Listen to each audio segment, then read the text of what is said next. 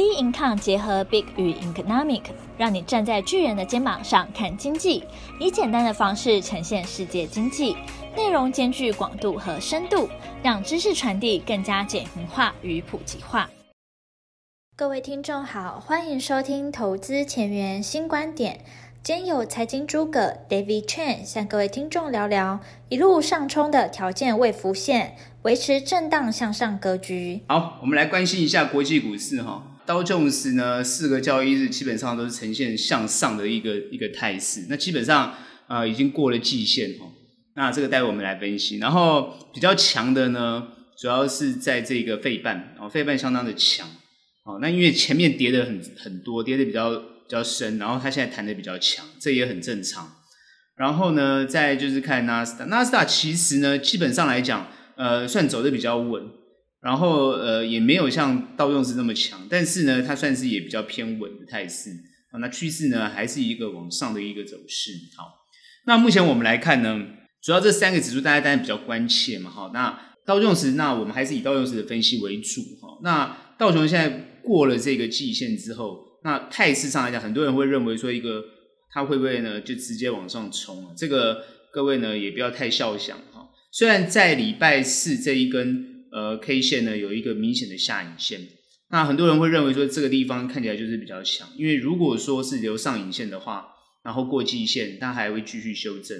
可是各位要特别注意哈，那量并没有跟上，那量没有跟上的情况之下，在这个下影线代表说它其实呢是一个比较撑的一个力道，因为当天你看它的这个呃江坡的一个态势，也是呢这个开低走高的一个情况，也就是说，其实基本上来讲，大家对于这个行情。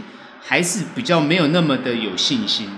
那大家比较主要的关切是在哪里？基本上想到这种时，各位要知道过季线是一个蛮重要的态势。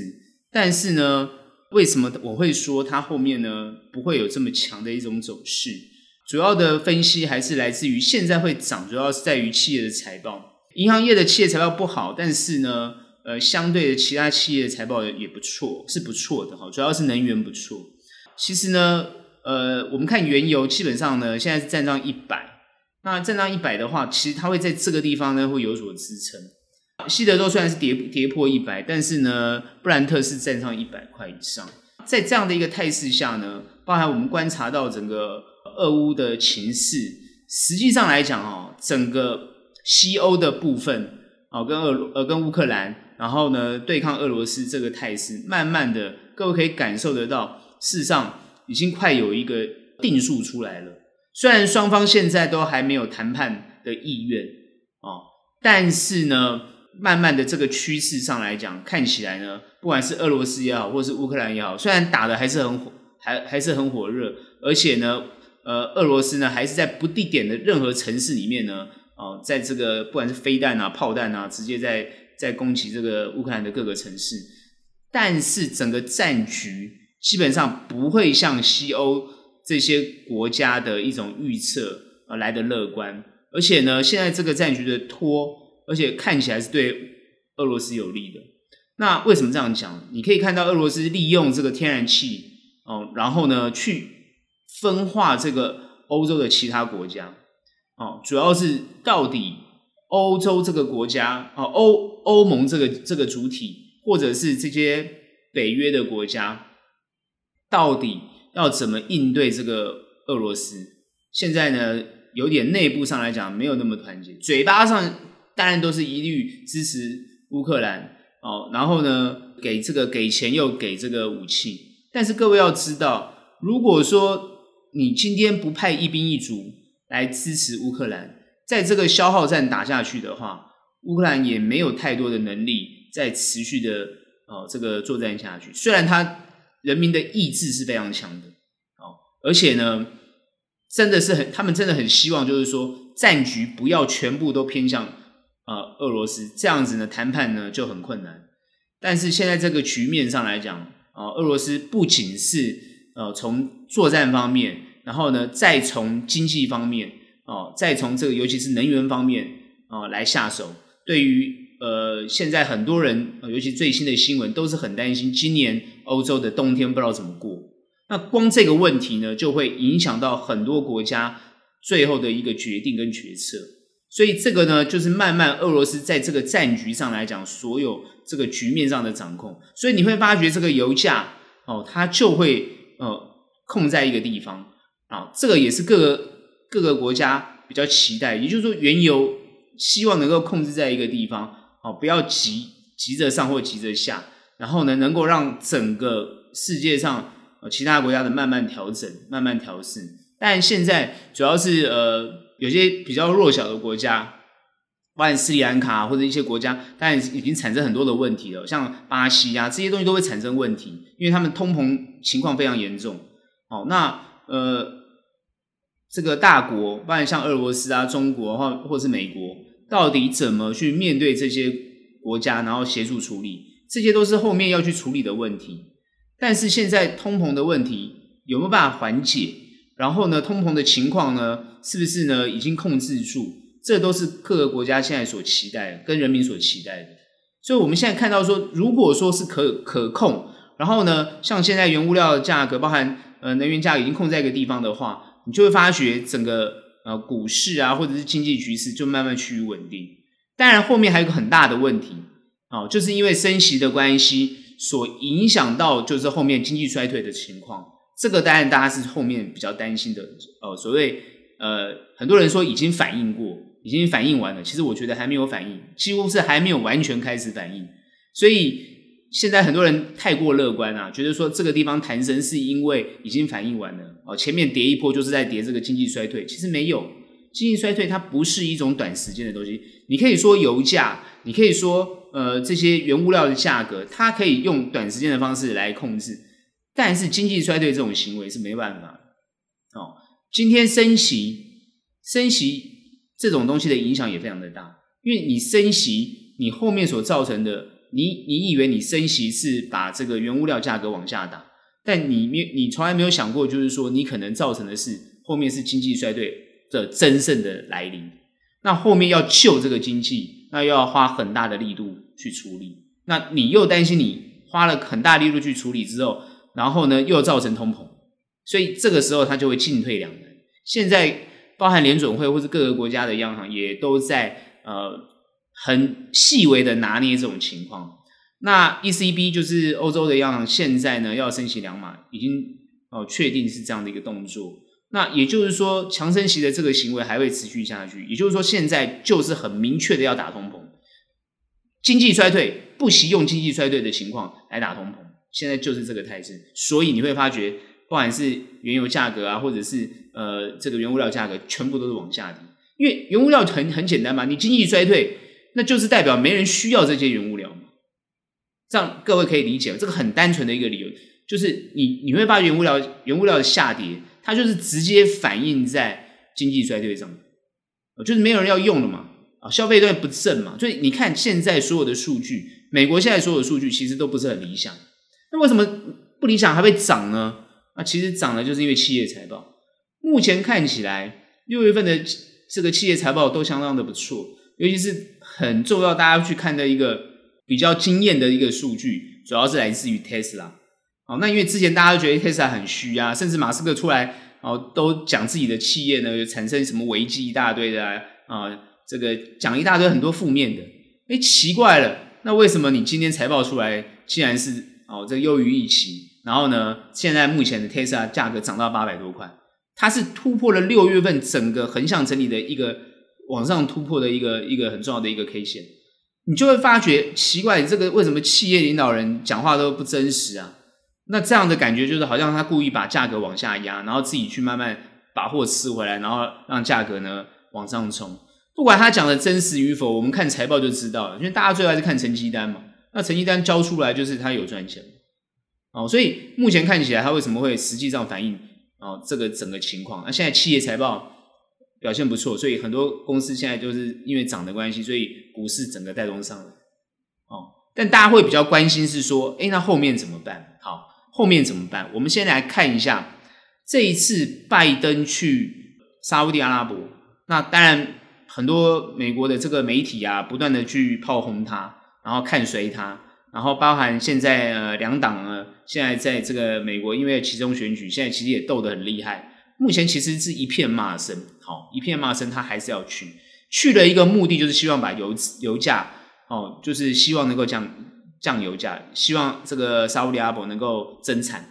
但是呢，实际上来讲呢，沙乌地阿伯呢，其实也没有答应他要增产，哦，并没有答应他要增产，所以他其实这次去，很多人就是酸他说是一个失败的旅程啊，哦，但我用另外一个角度看，其实因为现在我看所有的都是 都是轰他，或是或是呃觉得他失败，可是我们从另外一个角度看，诶，他这次去了之后，诶，奇怪为什么？呃，股价会上涨，哎，奇怪，为什么油价呢会控制在一个一个位阶上，也在一百块左右？哎，这是什么原因呢？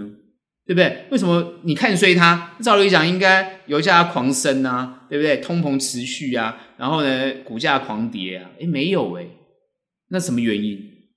啊，其实呢，他这次去沙乌地阿伯，表面上当然是谈油的事情，但实际上，他这个领导人能去，就一定有他的意涵。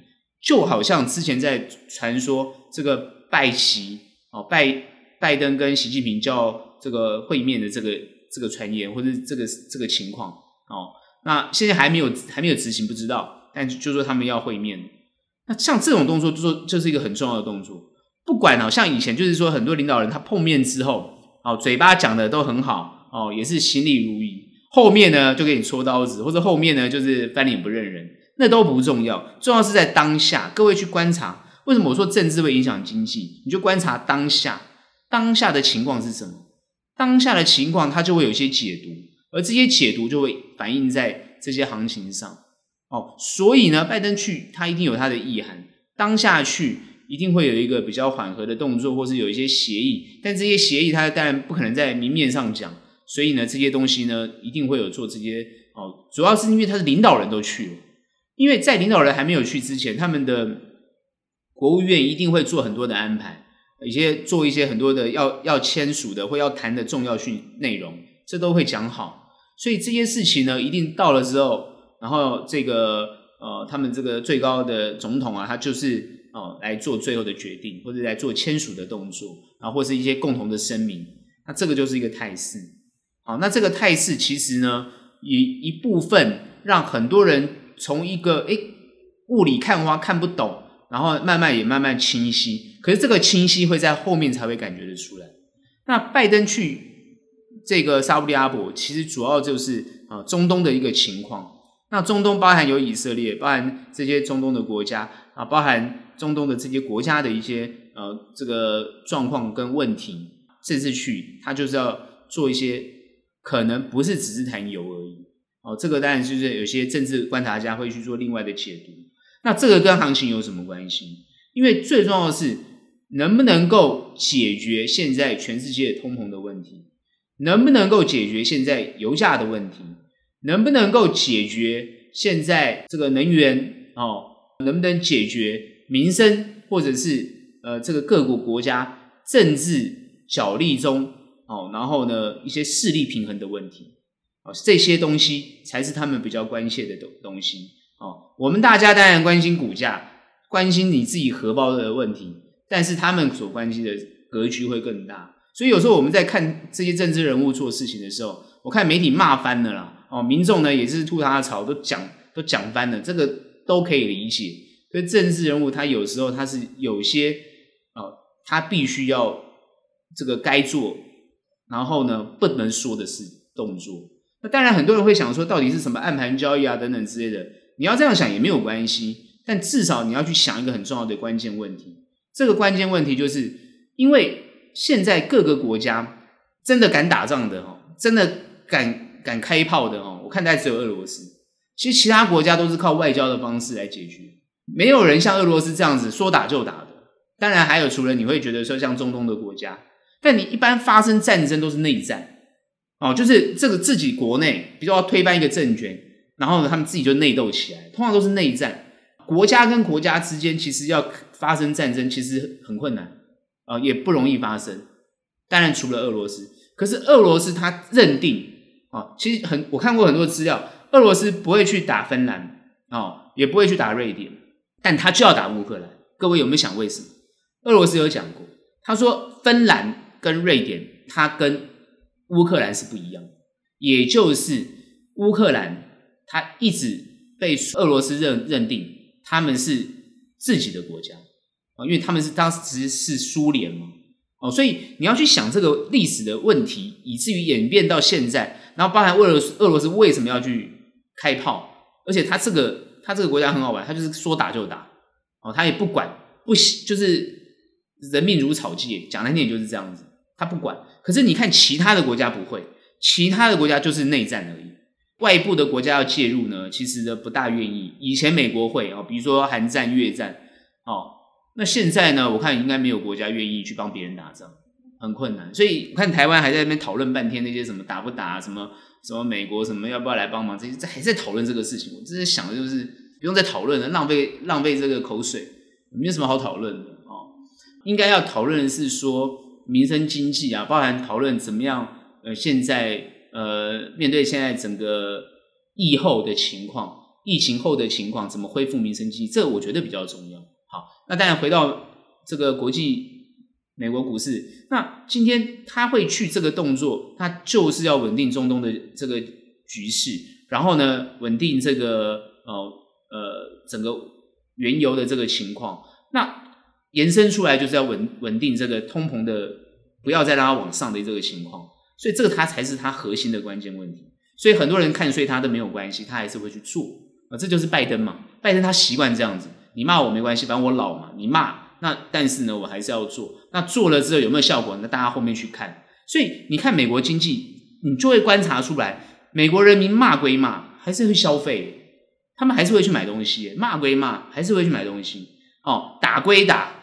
这个国家的这个美国这个国家的这个应该说民众的这个建立起来的一种文化，这个文化呢，它不可能轻易在短时间里面去扭转，它是一个不储蓄的一个消费国，就是每个人拿到周薪之后就要花掉，所以它今天为什么它经济为什么会起来这么快，是有它的原因的。很多国家复制不起来，像亚洲国家就复制不起来哦。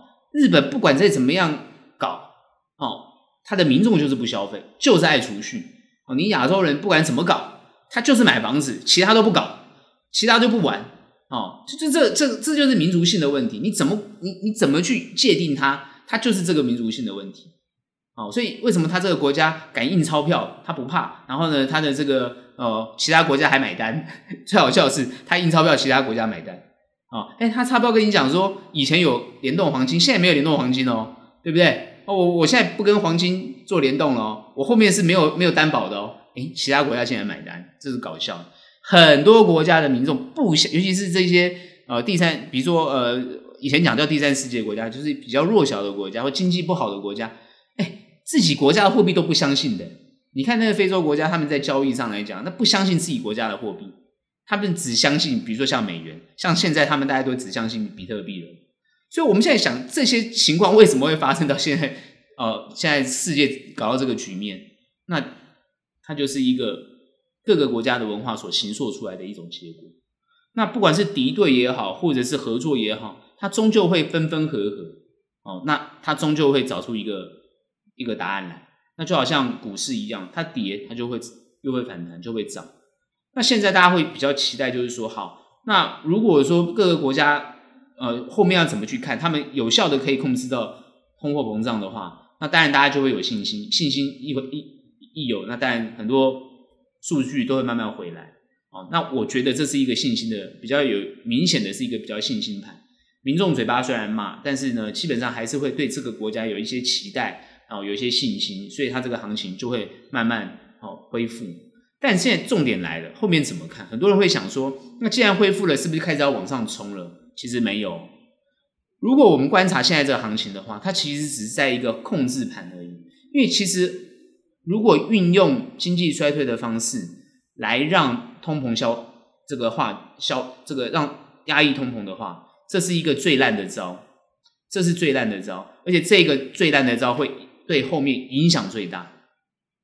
这对后面影响最大，所以很多人骂就是说联准会为什么不早点升息？而现在才来升息，然后这个时候升息就会变成是用经济衰退的方式来抑制通膨。我认为就是说，通膨被抑制，现在当然是全世界的共识，反正需求减少了嘛，那你这些东西就卖不出去，或者你这些制制造就不需要了，那需求就就就不见了哦。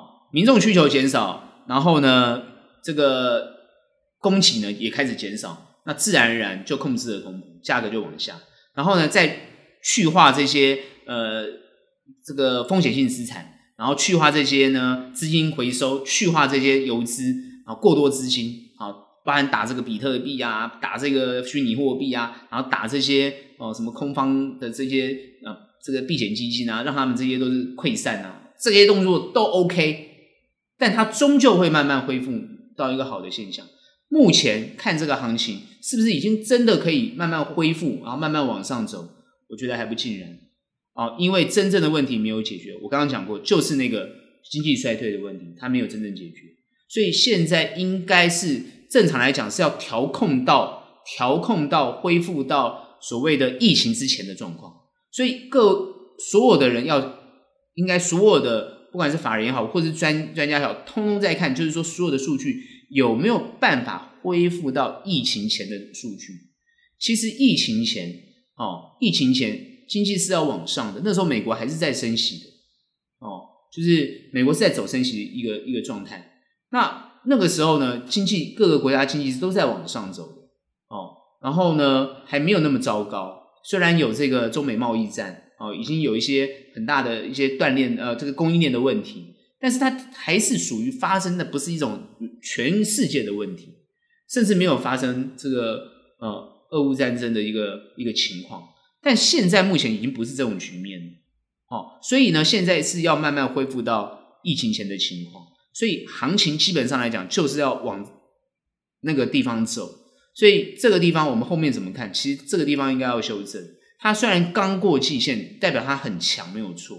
可是我刚刚是不是讲它的量没有跟上，所以它还不达到这种整个市场完全恢复信心的情况，所以。真正要让市场完全恢复信心，我认为一定哦，因为你看现在的国际国际线都还没有完全恢复啊。你看现在疫情还是存在啊，哦，尤其现在这个 BA five 哦，这个 BA five 现在呃是现在最主流的病毒，而且现在全世界都很警戒啊。BA five 现在好像听说很严重哦，现在看很多数据都是很严重哦，它这个变异病毒就是 COVID COVID nineteen 变异病毒很强。哦可以突破你现在不管第四剂，我们最新消息就是，呃，拜登现在也中了啊，拜登现在中，他打四剂，哦，一个七十七十几岁的这个这个这个老人家哈，那你今天又又中了，这个大家都会会比较比较惊恐啊，所以呢，当然我觉得他的医疗团队应该会把它 take care 的很好。那我们现在想的应该是说，如果疫情它还没有真的完全控制住，那又又碰上经济衰退，所以各位对后市不用乐观到这种极限。现在只是趋于稳定，但它能不能稳，都还要看后面有没有办法有真实的哦。各位只是现在反映在财报上嘛？那你七月份哦，八月份第三季、第四季都还要再去看啊，没有那么简单哦。而且大部分都预估第四季不会哦，不会很好，所以呢，目前看起来就是一个反弹。那我认为下一周基本上稍微修正，它会修正，但是也不会跌到太多。所以呢，也不要太担心，因为目前看起来它趋势还是会比较强。所以它过了季线之后，虽然修正还会往上，哦，往上也很好，会不会碰到前高突破前高也没有关系。前高因为是一个整理区，所以呢，现在目前要恢复到哦你的这个股票的位置上，很多人会说，那恢复股票位置赶快很好啊，哦，那呃看能不能再往上冲。那这个呢，我会建议不要这样看。如果目前你的股票已经恢复到你自己的成本价位，我觉得你可以赶快把它移出来，会比较比较妥适。那移出来之后呢，当然做后面的再布局。那前面已经布局有获利的呢，也可以在现阶段呢做一些获利的动作。所以呢，目前我认为是一个移出资金比较好的一个阶段。那移出不是说整个离开市场，不是，而是还有机会再移入。那因为现在这个时候还会震荡，但它震荡还会再往上，所以呢，它还有很多的呃这个。呃，利润空间，也就是说，我认为这个地方虽然会震荡，但它后面还有利润空间。其实呢，还是可以有积极操作的机会。由于最近的很多科技类股呢，哦，之前被低估的啦，像呃会被看得很惨的啦，看得很糟的啦，现在都一飞冲天。哦，你看苹果也涨上来，哦，一百四十呢，一百四十几。所以你去看这些价格，我说你之前不是看很烂吗？看很糟吗？对不对？大家都看衰苹果啊，这手机什么多烂啊，消费市消费市场多烂啊，都讲的这样子哦，风声鹤唳啊，哎，奇怪，那为什么股票都涨？所以我要告诉大家，就是说这些市场的东西，你不是听而已，那也不是只有看而已，而是要能懂。市场不是听跟看，而是要能懂。那懂这件事情，就也不是那么简单哦。所以呢，也就是要靠各位呢，可能就是多帮自己做功课，然后来增加自己对于这个市场呃的这个理解度哦。那我认为就是说，后面还有很多的获利机会，这个地方呢，还是可以持续积极来面对后面的盘势。好，我们看一下台股哈，台股呢也相对的在这个地方呢，连续五个交易日啊，都是一个往上的动作，而且呢，量呢都还维持在一个不错的一个情况，而且还有跟上来的情况。那事实上表现的感觉是比美股强势。那事实上，我因为我们之前比较跌的比较多，那台股呢这个地方呢反弹呢，哦，当然就是会一个持续性，哦，也表现的。哦，比较不错，所以最近很多朋友讲说，哇，股价好像都已经快回到呃自己的成本价，但有些人觉得自己跟自己的成本价还是距离很遥远呢。哦，那但是有回来呢，也也就通常心情上都比较好一点。这当然就主要是哦国安基金进场的一个关系。哦，那这一波呢，就是国安基金进场之后整个上来的一个情况。那走到这个位阶，哦，大家都知道了，这个地方呢，其实呢就应该要哦稍微呢要谨慎一点。好，因为今天我们看一下呢，今天礼拜五嘛，哦，它走了一个十字的一个一个 K 线，那它感觉上来讲，就是呢，这个地方呢就会有点要稍微修正的情况。那事实上来讲，这个节奏会不会跟美股呃的节奏跟上呢？哦，感觉上会有一点点节奏上的跟上，可是你会看到形态上还是不一样。哦，那台股走到这个地方来，当然大家会比较关心的就是说，我们台股有没有实际上的利多，可以后面支持这个股票继续涨上去？我认为现在大家关心的，我认为各位不要去关心它是不是一直会马上涨上去，而是你要让它休息一下。哦，我认为在这个地方台股不要一一下就冲很快哦，因为你要知道过热它就会被压抑。哦，现在的行情就是这样，过热就会被压抑。目前呢，国安基金它只是一个态度而已。事实上，我看这波上去，国安基金应该没有买很多，应该也没什么进场。哦，国安基金基本上来讲，它一定是要等它。哦，比如说碰到重大状况的时候，它才会介入。目前这个股市，哦，这个行情看起来，它一喊进场之后，哎，一走走走得很漂亮，当然就很好啊，代表说用喊的就可以了，哎，不用用到钱了。那该用钱的时候要用钱，这个时候不要用钱，因为市场感觉热度都出来了。哦，那只是这个热度，我们要去想，市场的热度到底是什么样的资金进去的？哦，如果是短短线资金进去炒作，那它随时都会落跑。那如果说是一个中长资金进场，当然是好事。所以呢，主要就是要观察到底是什么样的资金进去，哦，然后去观察这个筹码是是不是很安定。那以台股目前现在的走势，因为费半走得很强，台股现在呢也走得很强，感觉上我们的线呢是联动到费半，哦，那大家都还很有信心。可各位不要忘记了，美国现在是财报周，财报周结束之后呢，我们刚刚判断就是它一定会修正。修正才是对的哦，其实修正不是不好，好，所以呢，这一点要讲清楚哦。我认为修正是对的，而且修正是好的。你不要一次走完。股市是这样子，如果一次走完，后面就会跌很大哦，因为你后面伴随一定是利空嘛。我刚刚在前面分析过了嘛，就是说后面经济衰退这个问题是还没有解决的，各位不要忘记是还没有解决的。现在只是把原物料价格往下杀。而且原物料价格它下杀是透过这个需求减少往下杀，但是不健康的，也不是不正确，它是用用升息的方式把资金回收，然后呢让需求减少。可是如果说当民众消费力没有跟上，民众的这个生活没有跟上，而且民众不愿意接受这个高物价，那通缩就会来，这个问题就更大，这个才是一个大家比较关心的地方。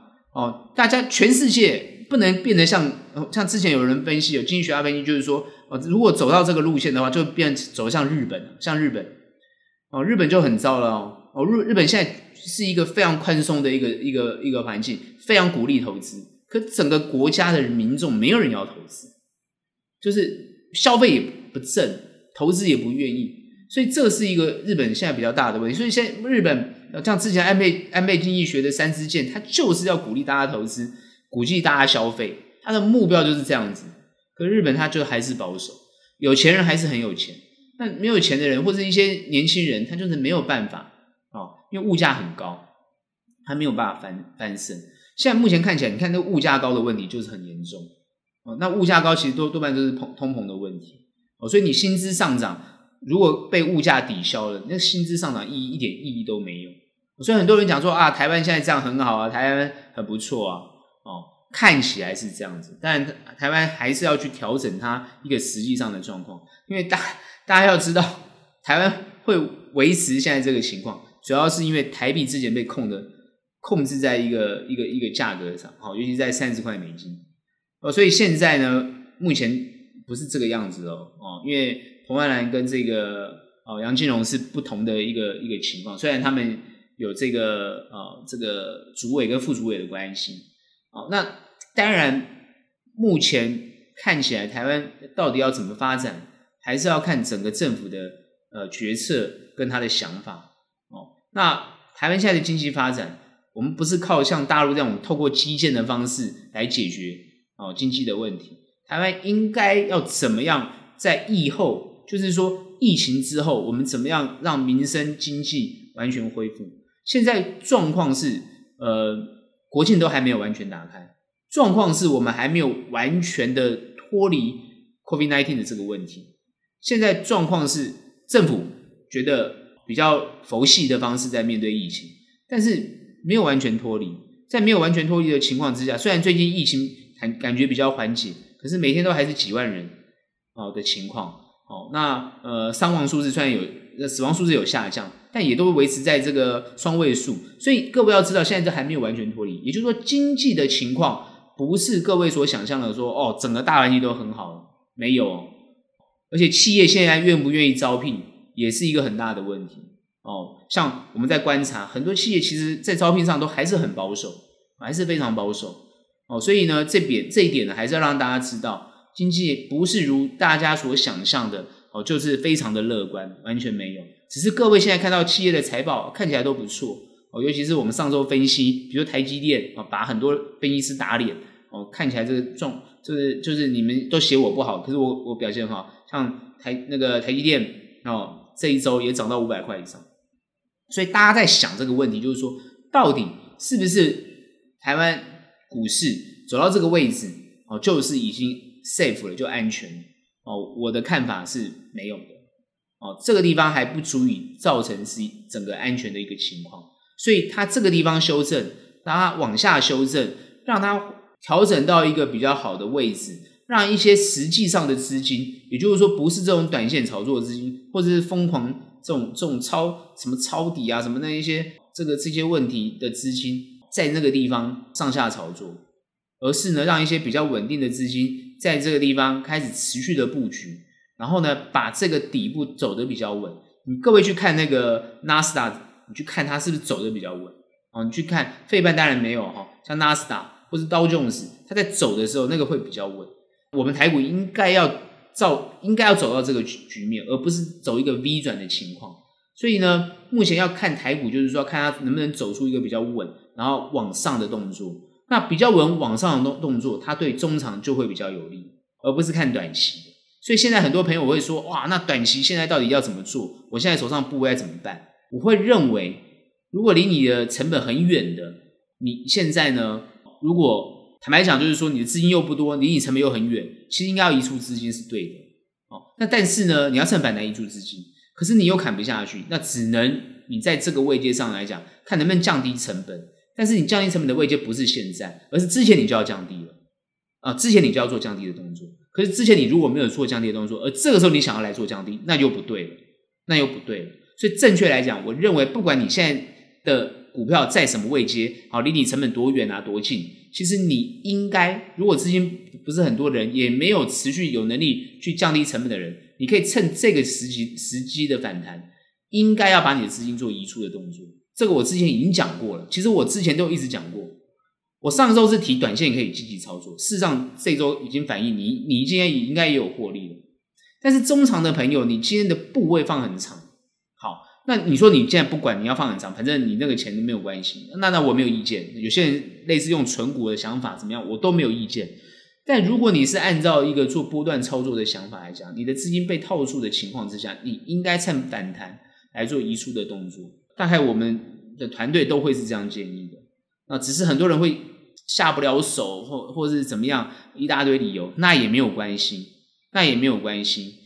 只是你一定要有多余的资金移出来，能够做低阶的动作，能够让你有获利的的状况，因为有获利，你才有办法。把你那些套的比较深的股票做移出的动作，所以我的建议是这样，就是说现阶段台股在后面的动后面的走势，应该还会随着国际股市，它会做一个往下调整的动作，不会很强，不会再往上冲，但是趋势上是它往下修正，它不是会破底，而是它会走到一个往下修正，但就会往上的动作，而且这一次的往上就会比较强一些，这这次的往上就会比较好。所以呢，如果你的部位你觉得说，哦，你你你不急啊，那你也不用出，没有关系。我我所谓的不急，就是说，那你没有关系，你这个阶段你你不用太积极，你就是摆着就好，那也 OK。因为它会修正之后再往上，修正往上，哦，那因为往上它还会持续有一个机会，能不能够哦？像很多人一天到晚在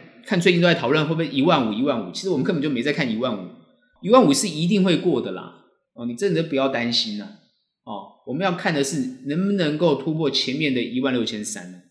如果你破了前面的一万六千三的话，那这样就会比较好。可是碰到一万六千三这个位置，可能就又开始做一个比较大幅度的修正，可能哦，这个是我们的判断哦。为什么我说可能？那因为呢，你要走到一万六，你简直呢就是几乎是两千点的呃两千呃两千点的这个这个这个涨幅哦。那你想想看，要修正。又要修正多久？所以基本上来讲，它就是还会这样的一个态势在做动作。所以呢，目前就是还是为一个起伏的动作哦。那但是我觉得比较好的消息是，各位在现在呃是七月啊，半夜快七月底，马上要进入八月份。哦，目前看企业的财报状状况都还还蛮理想的，因为七月份是反映六月份的业绩，八月份我们看到的是七月份的业绩，所以目前在第三季的状况来讲呢，它还不会糟。第四季你会看到就是第三季，因为你现在看到的是可能是第二季的的财报的情况，所以基本上状况还不会糟。但是慢慢的，因为需求减少的关系，所以企业财报会在后面，发现第四季状况就会看得看得越来越糟。所以我，我我我我们为什么会讲说行情会有一个很大的压抑是在这个地方？因为那个时候就大家会开始感觉到很强烈的经济衰退，然后大家会开始感觉到很强烈。哦，那那整个股市的氛围那就不一样了。所以我认为就是说，现在好刚好有一个修正啊，有健康的往上走。其实这一波的往上走是会为了下一波的跌而走的。哦，所以这一次这一波往上走，各位真的要好好把握，真的好好把握。不管是你想要获利，或是你要解决你手上的部位，都要趁这一波好好的把握。那有很多的技巧在里面都可以做，让你迅。顺利的退出你的部位，或是顺利的呃所谓的解套，或是顺利的获利，在这一波都赶快赶快储备你的能量，我储备你的资金，储备能量，然后来迎接下一波。哦，那下一波呢？如果是往下的话，那真的就是可以哦往空的方向呢去做。但是下一波，很多人会觉得说，那到底是几月份？八月份走完就要特别注意哦。所以很多看法都是大概九月、十月，或者有些人谈到十月，其实。华尔街分析师也都谈到这个，都有提到时间点的了。哦，很多分析师大家都有提到时间点。哦，这些看法，我们从法人的角度来看，大家的观点都还蛮接近的，几乎没有人会说一飞冲天，几乎没有，而且都倾向比较保守的看法，大概都是这种这种看法。因为各个国家的强升息还是会持续下去，然后呢，强升息所带来后面的经济影响，其实都是相当的大。原物料下跌，主要是反映很多国家的这个基础建设也好，或者是这些需求都减少，减少的情况之下，后面所带来的问题就会非常大。经济的动作，现在我们看中国，现在很多人担心它这个，很多现在最担心中国的，像类似像这个什么像次贷风风暴一样，可是怎么一直感觉中国都没有这个问题呢？各位别忘记了，中国这个国家。它是很有钱，它人民不一定，它的国家很有钱。为什么它国家会有钱？主要就是它是社会主义国家，主要它过去呢也建立了非常多的外汇存外汇存底。这个国家是有钱的，有钱。然后这一次呢，乌俄战争呢，他又在俄罗斯里面买了非常多的油，好，这是便宜的油。那基本上，他又奠定了他自己的这个等于说呢，调控自己国内的一个可以比较稳定的状况。只是大家现在在骂，比如说他的这个，他地方银行本来问题就很多。我还是搞不懂为什么各位去很多人还会去相信这个，我我我不大的理解中国中国的人民，就是说他为什么会去相信这些所谓的理财产品？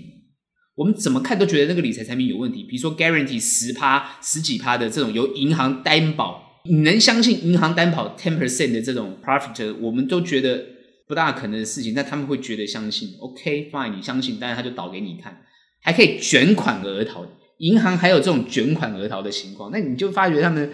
国家的监管真的是很大的一个状况哦，那尤其是发生在地方银行，那这种东西一定是地方的这些这些监管机构啊，或等等这些上下其手，不然怎么会发生这种问题？你看河南爆出这个问题来，然后呢，现在又发很担心，就是说地方的这个会未爆弹。可是各位要知道，这次怎么解决的？这是怎么解决的？人民银行直接下去代垫款项，全部解决。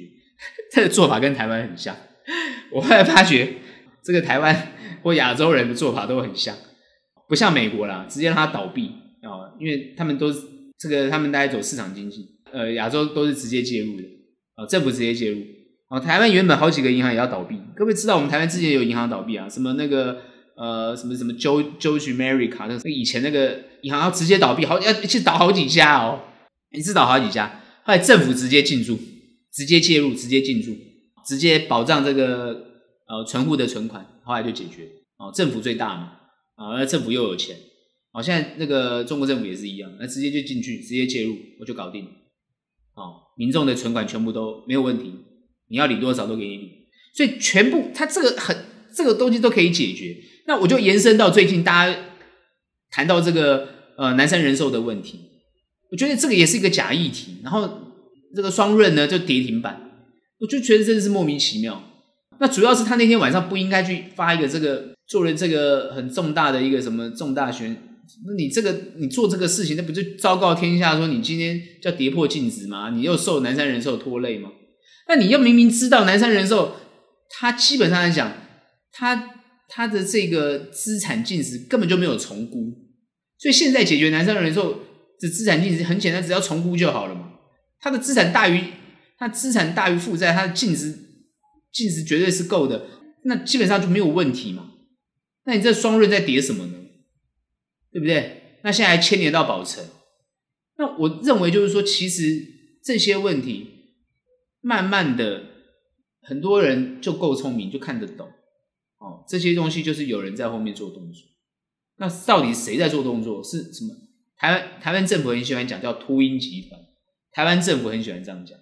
但我我不认为那个什么叫秃鹰集团，反正就是有目的性的人在做动作，是不是事实？是事实。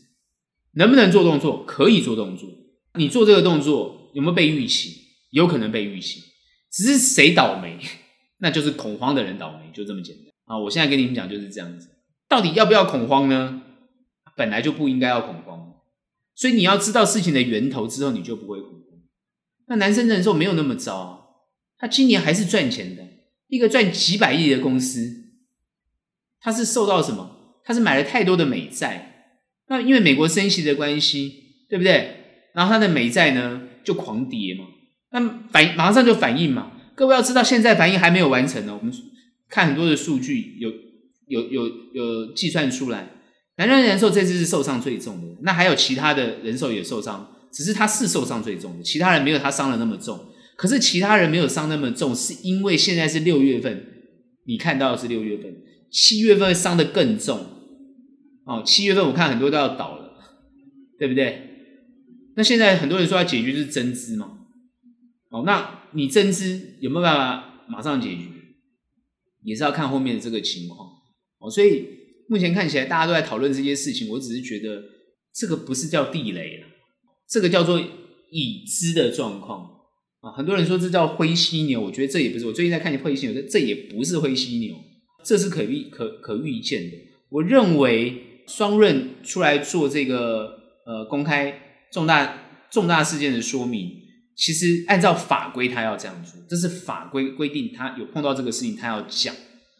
那他的股价反应也很正常，秃鹰不秃鹰的，那你也很难说。他这个就是他该做的动作，因为法规他要你，就是规定你要这样做，那市场就会产生恐慌，就是这样。那我只是告诉大家，现在后面还有未爆单，所以之前很多人喜欢存什么银行股、什么金控股。我告诉各位，你看你就会面临这个问题。那大家还想说，哇，银行赚那么多钱，你看最近你看很多这个富邦什么都赚赚很多钱，哦，股价表现很漂亮，对不对？大家讲的那么爽，哎，奇怪了，都没有去看看他们，哎，富邦富邦有人寿，哎。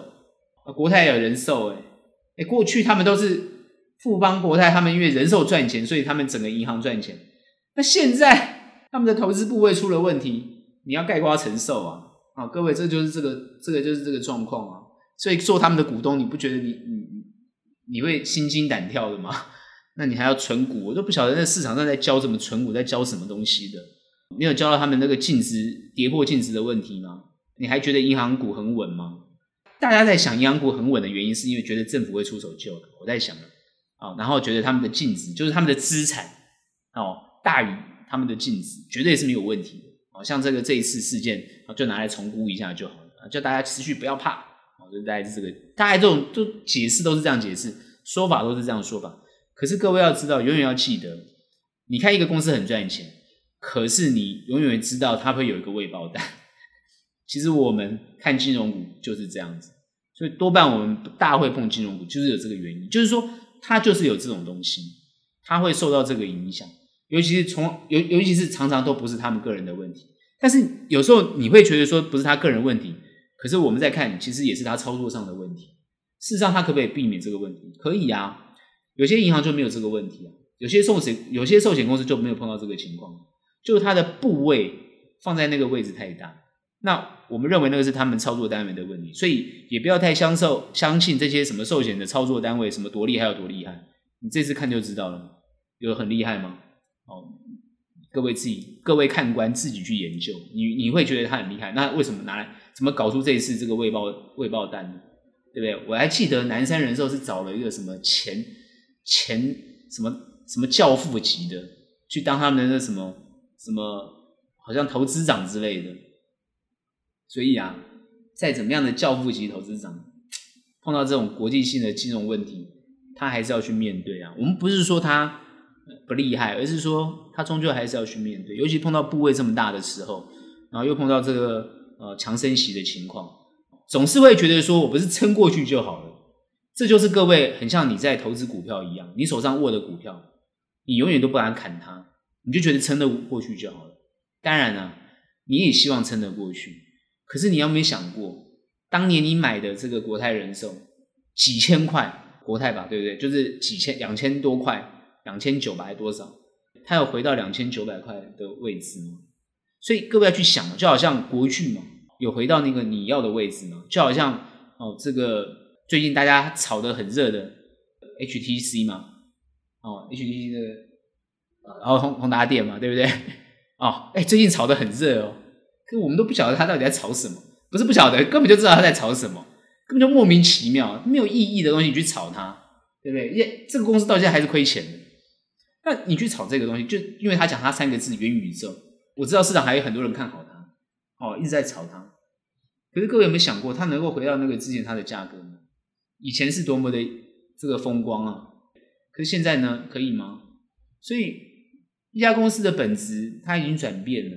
他过去会很好的原因是因为他的手机，可他现在已经没有人，他的手机已经不行，他手机整个都卖给 Google 了。那他现在剩什么？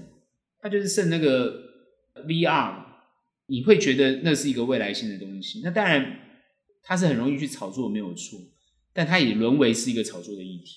所以我们看企业、看公司、看未来性，它不是只是单看它有没有话题性，它有没有一个。